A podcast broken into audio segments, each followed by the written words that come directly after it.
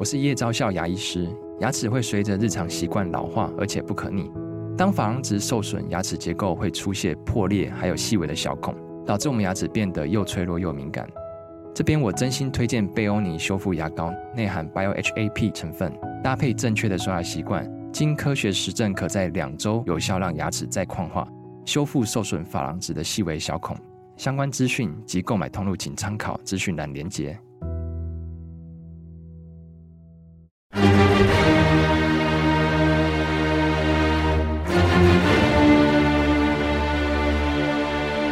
赵少康时间，吃喝玩乐骂，和我一起快意人生。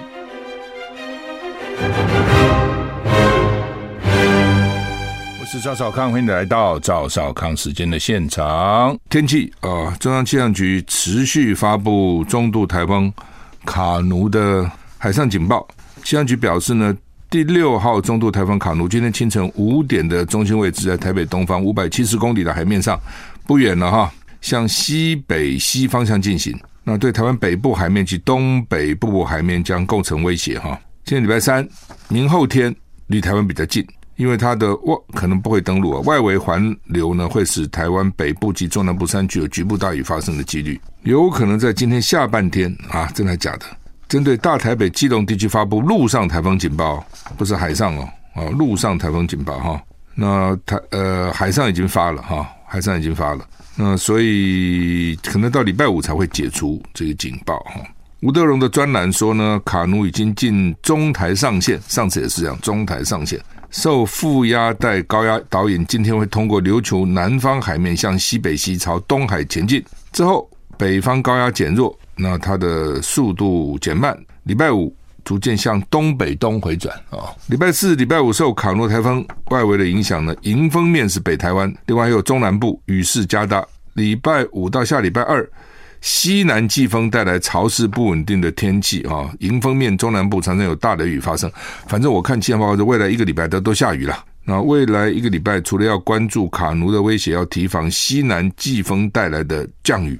今天受到卡努台风外围环流影响，迎风面北台湾降雨比较明显，高温略降，就比较没有那么热哈。中南部也有局部阵雨，背风面是花莲、台东晴时多云，气温偏高。北海岸及西部海岸有较强的偏北风啊，是，所以今天呢，东海岸反而好哈，北北部、西部哦天气不好啊。我刚刚讲了什么？将近我看气象预报，大概一个礼拜都不好。川普嘿嘿，四个月里面第三次被刑事起诉哈。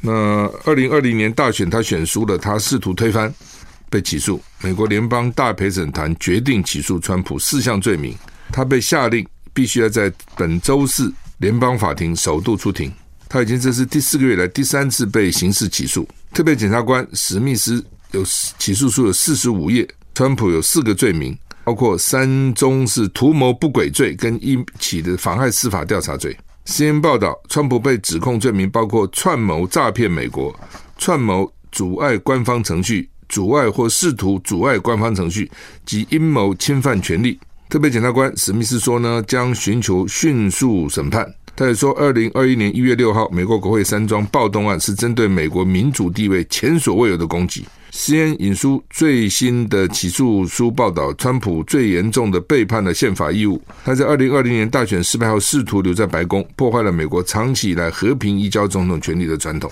CNN 报道，白宫拒绝对前总统川普被起诉发表评论，表示司法部独立进行刑事调查。根据报道，大陪审团递交起诉书时，美国总统拜登正在电影院看电影《奥本海默》。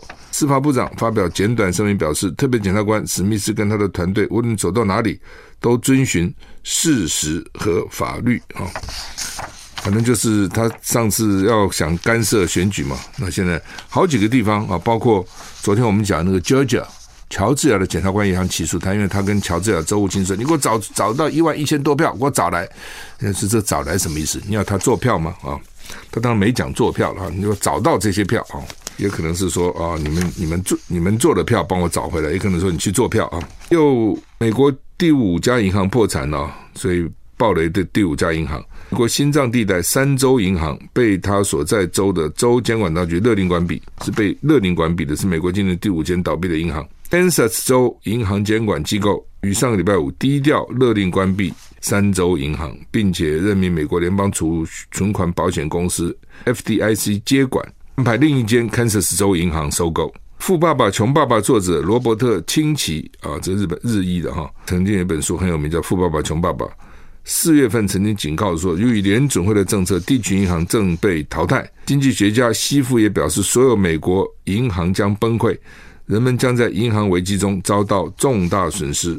美国智库传统基金会，就是传统基金会是美国的智库了啊。一个经济学家警告，美元恐怕失去储备货币地位，导致灾难性的结果。他认为这意味着美国长期以来累积的债务再也没有把它摊提输出到其他国家来承担，而是落回美国自己身上。如此一来，美元距离恶性通膨已经再不远了。奇怪了，那美元最近还很强啊！哦，台币前两天还大贬哈，因为这个外资跑掉了哈，股市也跌哈。那他的意思是说，美国因为债很多嘛，再多不愁，但是再多其实也要愁了哈。那不能够再摊提了。啊，以前是摊提输出到其他国家承担，我欠债，我叫你们买我的什么债券啊，什么的，都等于是大家跟我来负担这个债务哈。你赚我的钱，你外销赚我的钱，对不对？那你就买我的债，我发行的债。老美以前是搞这一手了，那他们说这样慢慢可能做不通了啊。那到底什么时候会爆炸哈？那美国如果爆炸，全世界都爆炸了哈。惠誉将美国的信评从 AAA 下降到 AA Plus。国际信评机构惠誉今天把美国长期信用平等呢从 AA 下修到 AA 加，所列举的因素包括过去二十年来治理日渐削弱，国家一再面对举债上限对峙。惠誉在声明中说，调降美国信评反映未来三年财政预料恶化，政府整体债务负担居高不下，而且日益沉重，以及治理日渐削削弱，就是国家的治理越来越烂了。然后呢，国家的债务呢居高不下，不但居高不下，越来越多，越来越多。好，为什么还很少在还债的，都在借债啊？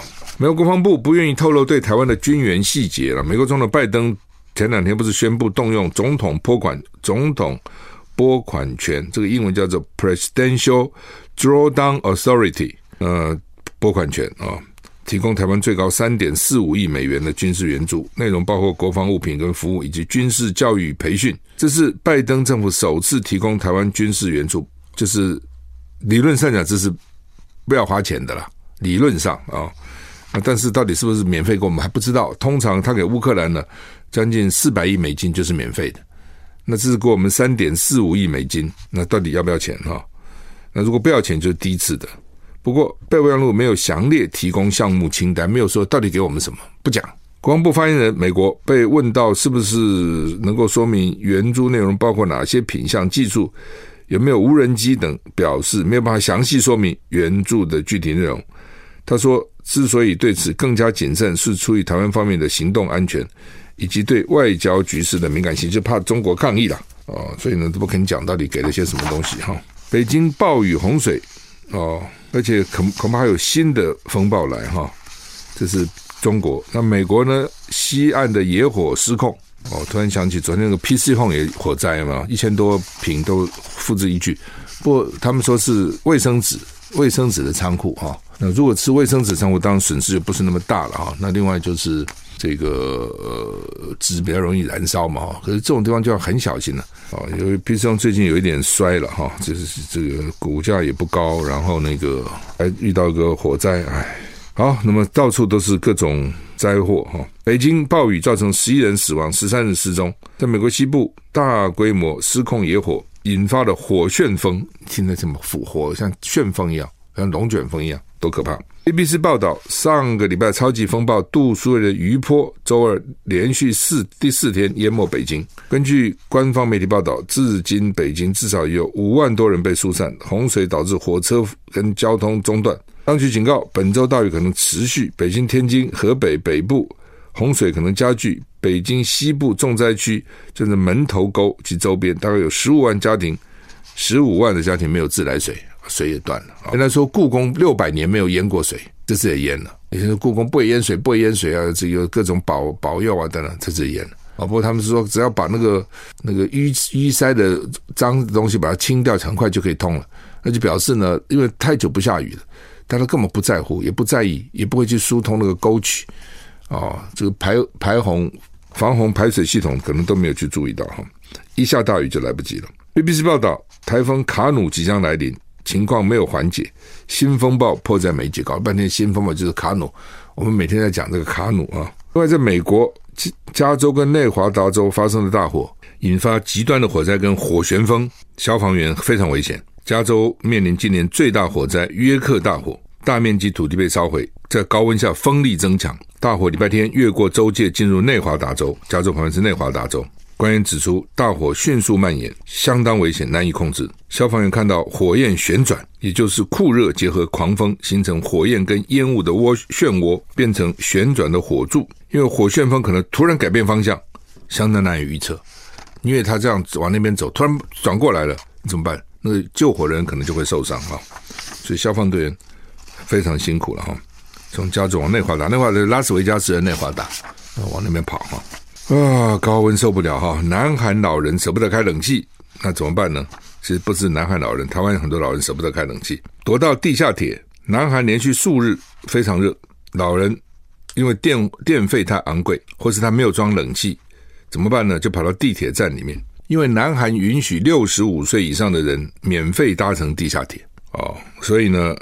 这些人就可以进到地下铁车站，你否则你进不去啊！啊，他就可以经过那个栅栏进去，就在地地铁站避暑，而且呢，打发时间，人来人往，看得蛮有趣的。老人如果说一个人，其实是蛮孤独的。你自己想想看，不要说老人，年轻人一个人都觉得寂寞难耐哈。那一个人要能够慎独哈，要能够慎独，是说你一个人的时候也不能做做坏事了。那要能够跟独独孤独来相处。这个不是每个人做得到的，个性也有关系，还有你个人的修养，你不可能要求每个人都都什么格致成正，什么格物致知、诚意正气、修身齐家治国平天下，不可能嘛。好，一般人就是一般人嘛，哈，圣人少啊，圣人有几个？所以呢，一个人真的是，有时候真的是要打发时间。我不讲过，美国老太婆哈，很多纽约都市里面老太婆，因为男人比较早死嘛，那通常留下的都是女人。又比男的小几岁，就大概总是一一个先生死了以后，太太的还大概还有十几十几年一个人过，那怎么办呢？就每天到超市买一点点东西，像我们去都是一上班一个礼拜买完了，对不对？他不是，他买一点，为什么？他就够今天吃的，他就好了。他至少可以到超市去走一走啊，还买一点啊，这样就打发时间嘛。那这些南韩老人就跑到地铁去打发时间。那首尔交通公社指出说，今年七月一号到二十五号，乘坐地铁一号线到八号线的六十五岁老人人数达到一千四百六十八万，比去年的增加了七十五万。主要呢，除了是热浪以外呢，另外新冠疫情趋缓，口罩解除，哦，也口罩渐渐解除，也是这个原因了。首尔地铁一号线一个七十七岁老太太下午四点受访，说自己从上午九点离开家以后，你就坐上地铁，一直到现在。他不在地铁站，他是真的上了地铁。他反正免费，就坐着晃吧啊！以前有人坐公车，台北我知道有人坐了公车就晃，也蛮蛮舒服的嘛。公车也有冷气，对不对？然后呃，而且白天人不是那么挤嘛，除了上下班，还什么晃啊，就可能绕过来绕过去坐那边嘛。那他说呢，我从上午九点离开家就坐上地铁到现在，可我开不起冷气，太贵了，电费实在太贵了。但是呢，屋里又很热，那我怎么办呢？那记者就去算。韩国记者很无聊去算，他那个车厢有三十三个乘客，他那个车厢三十乘客里面二十个都是七十岁以上的老年人，他们坐在地铁的座位上看报纸、用手机，还有很多人看着窗外的风景发呆，或戴着耳机睡 睡觉，很像老人会做的事情，戴着耳机就睡就睡着了啊，就睡着了。很多老人在家里一边看电视就睡着了，上了床睡不着。在椅子上就睡着了。那社福专家说，这个方法不能根本解决问题了。哦，所以老人的福利不够，他吹不起冷气怎么办呢？真的、很贵啊，电费越来越贵，每个国家越来越贵啊。台湾是没有涨太多哦，或者家庭不涨哦，他就涨那个工商用电，对不对？然后呢不涨，然后呢这个中油台电就亏本。他不是这羊毛出羊身上嘛，他只是不直接跟你收电费，他转个弯。对不对？你的电，你的你去餐厅电价涨了，那你东西会不会贵呢？就会了。最近很多餐厅都涨价了，而且不止涨一次啊，而且涨很多，一涨就涨很多，一涨不是只涨三趴五趴哦，要不然就东西小了，东西小了。我那天到东方文华，东方文华那个泰安泰吃泰国菜，他原来那个虾饼啊，它不是原来虾饼，叫什么虾饼？反正它有两种啊，就是煎以前好大一个，那天就很小一个，呃，只有原来的一半大，因为它价钱大概没涨，我没有去看价目表，应该价目没涨，就缩小了。后来我就跟那个服务生我说：“你怎么怎么小了，小这么多呢？”他说：“没小。”我说：“小了，没小。”我这气死了！我说跟你讲小了就小了嘛。哦，后来别人说我不应该对服务生那么凶，他搞不好才刚来的。我说他说刚来就不应该跟我讲，他一他一一直是这样子，因为我去很很多次，我常去嘛。以前很大，现在很小啊。哦，这很好笑。刚讲哈，这个礼拜天到东方文华的泰远泰泰国菜了啊，那泰国菜不错啊，蛮到底的哈。台北是有几家泰国菜还不错哈，那那个喜来登的那个苏扣泰也不错哈。呃，反正有几家小店也不错了哈。那我因为东方文华那个泰安泰停车也方便，价钱还可以哈，菜也还不错哈。那位置好定啊，人通最近人比较多了哈。因为疫情呢，那个时候根本就没两三桌那么大个地方，我起码吃了十次十五次了，好，所以我就知道嘛，一送上来我说怎么变这么小啊？啊，我现在通常到餐厅对那个服务生都很客气。以前我会追这个菜不好吃，我现在不讲了。我觉得哎呀，算了算了，这个也不是他啊，厨房啊。然后呢，现在服务生都很难找，每个地方都缺人了。你不要把人家骂跑了哈。所以我就不讲话。但那天我实在忍不住了，我说这变小了哦，他就硬跟我说没有小。我最讨厌人家跟我，他当然也许不是骗我，就跟我强词夺理嘛。没有小，我我他就还要跟我讲说。一直以来就是这样子，你说这么气不气人？我什么一直以来呢？我不跟你讲，我起码吃了十五次啊，一一直还不是这样子嘛？我就跟他讲不是这样子，他不讲话了啊。他搞不好心里还不服气哈。我也不是要讲他，我本来就是总是顾客要反映一下嘛。啊，你这个要不然你就涨价嘛。你这个一做小以后，很多人的味道就就变了，你知道吗？他不是说我缩小了以后味道还是一样，不是一样了。你不可以任意把东西缩小了，缩小那个火候。做同这个味道就不同了了，所以我就讲说，餐厅要不然就是涨价，有有几个餐厅涨很多哦。那有的餐厅呢，就给你东西缩小，量缩小，它不敢涨，或是它涨得不不够多哈。现在就是这样。谈到这个，我要再讲一个，现在进到餐厅的停车场或这种饭店，它都是大部分都是自动，对不对？它就车号辨识，不需要再拿卡了。有时候拿个卡，有时候拿个扣，有没有哈？很烦嘛。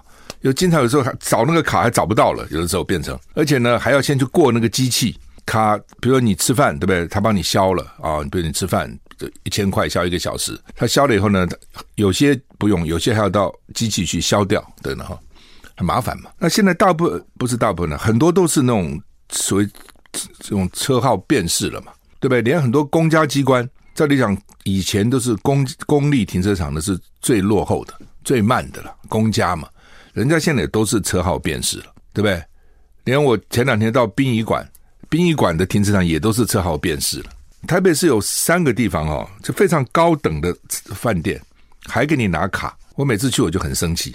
一个就是东方文华，那么好的、那么贵的一个旅馆，居然呢还要拿卡，拿那个拿那个纸片啊、哦。然后呢，你到餐厅消费以后，他给你几个另外的纸片，然后一个一个轮流去输入啊。哦一个呢，就是远东徐旭东的远东远东饭店啊、哦。另外一个，经常呢，你忘了带卡车放车上，好但有人没有忘，他给你消了以后呢，还要再继续过一下，没过一下还不行。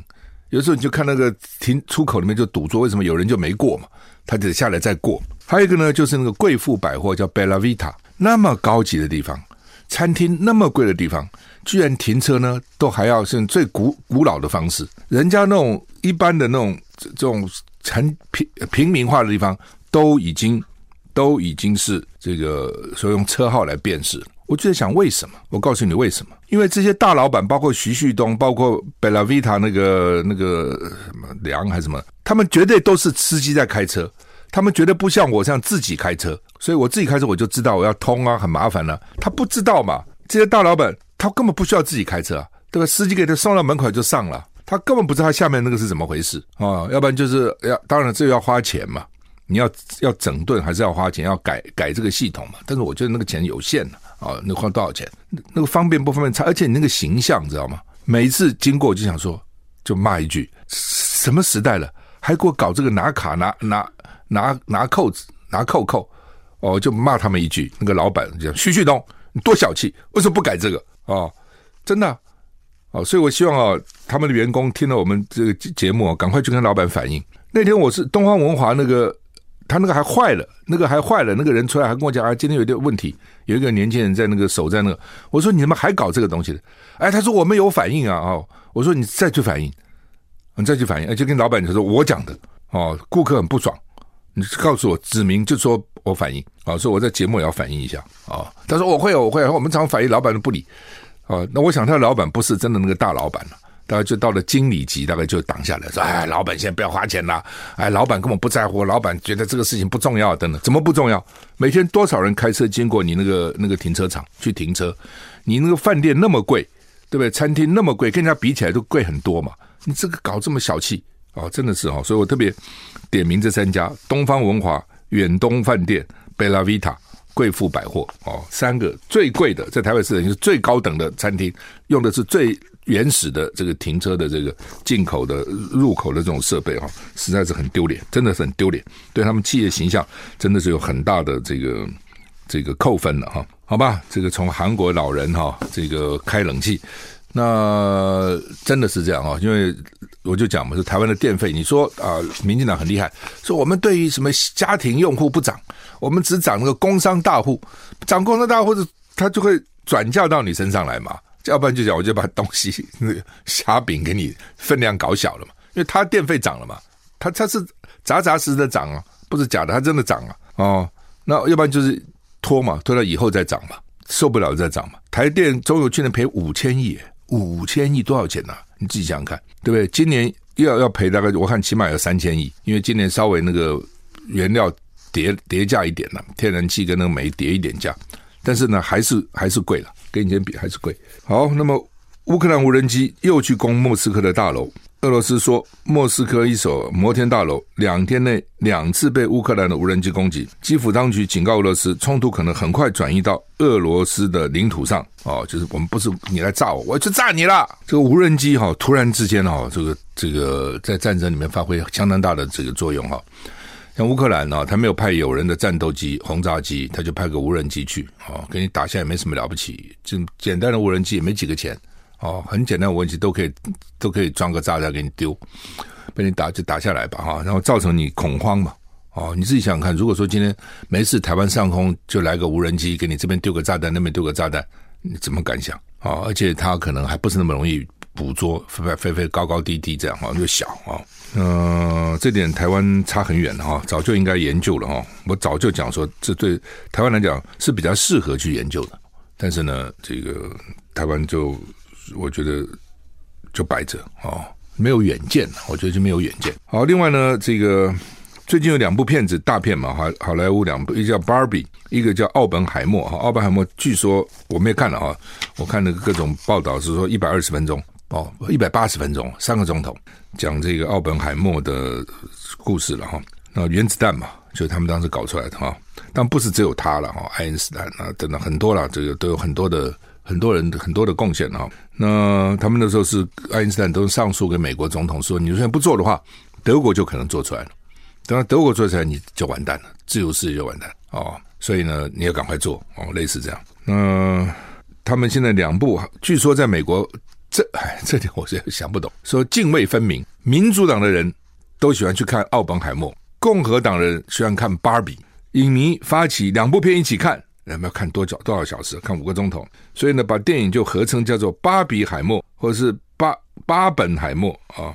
那芭比的官方推特就转推原子弹爆炸的迷因梗图，合成芭比跟原子弹爆炸的画面，让结果呢？结果日本网友强烈反弹，他大概没想到。日本特别是长崎、广岛，经过这些爆炸的这个受害的群众，痛骂片商拿历史伤痛的原子弹爆炸事件来开玩笑，而且发起抵制。片商就是华纳兄弟了，发行的片商啊，华纳兄弟影业赶快发文道歉，基于对于考虑不周的行为深表歉意，赶快删除所有转贴内容。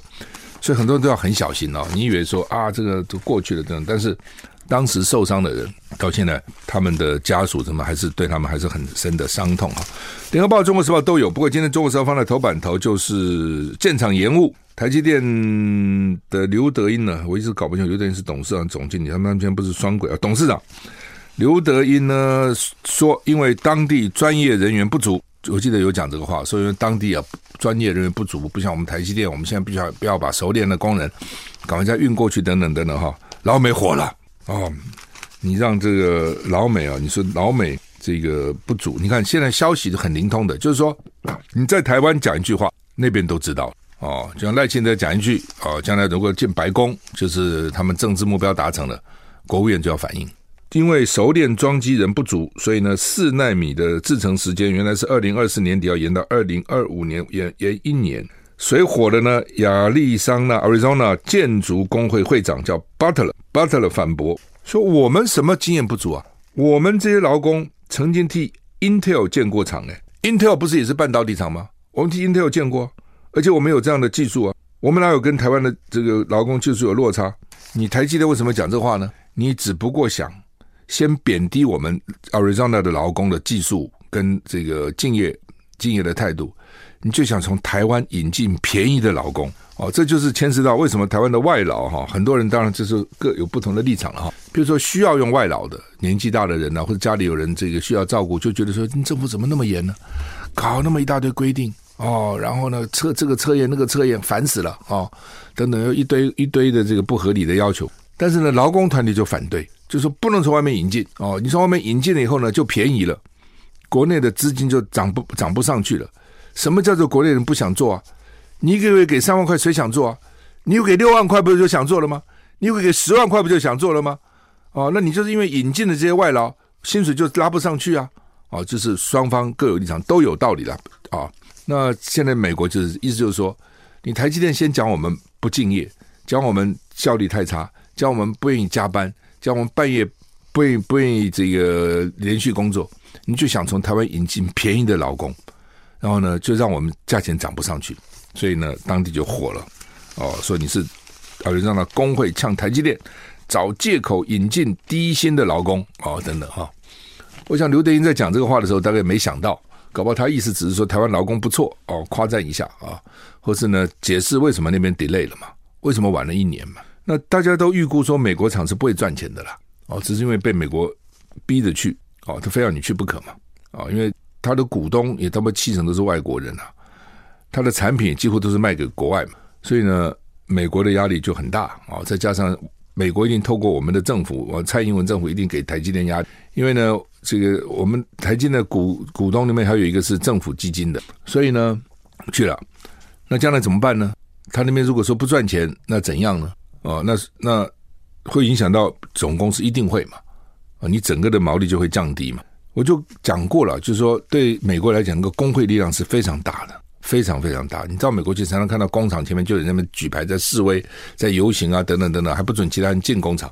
哦，我们罢工，你们都不能进来工作，所以。现在这个，这这就是文化的差异嘛，哦，文化的差异。那欧洲可能更厉害哦，欧洲的劳工啊等等啊，欧洲比美国可能劳工权益还更高哈。他们现在台积电在 Arizona 用了一万两千个员工了，哦，所以他们说我们现在要派去的有限呢啊，不会不会影响到他们了哈，等等哈。那日本他们在熊本的那个厂就还不错哦，就说到底啊。这个台湾跟日本的这个可能文化呢，虽然也是不一样了哈，但是可能比较比较近似哈。像韩、南韩啊、日本啊，劳工也都算是很认真哦。尤其韩国啊，不得了哦。那个不是讲嘛，那个浦项钢铁厂盖个厂还自自杀了好几个厂长，厂这台湾不会发生的哦。他就说不能如期完工，死给你看，就这样的。南韩的个性比我比我们。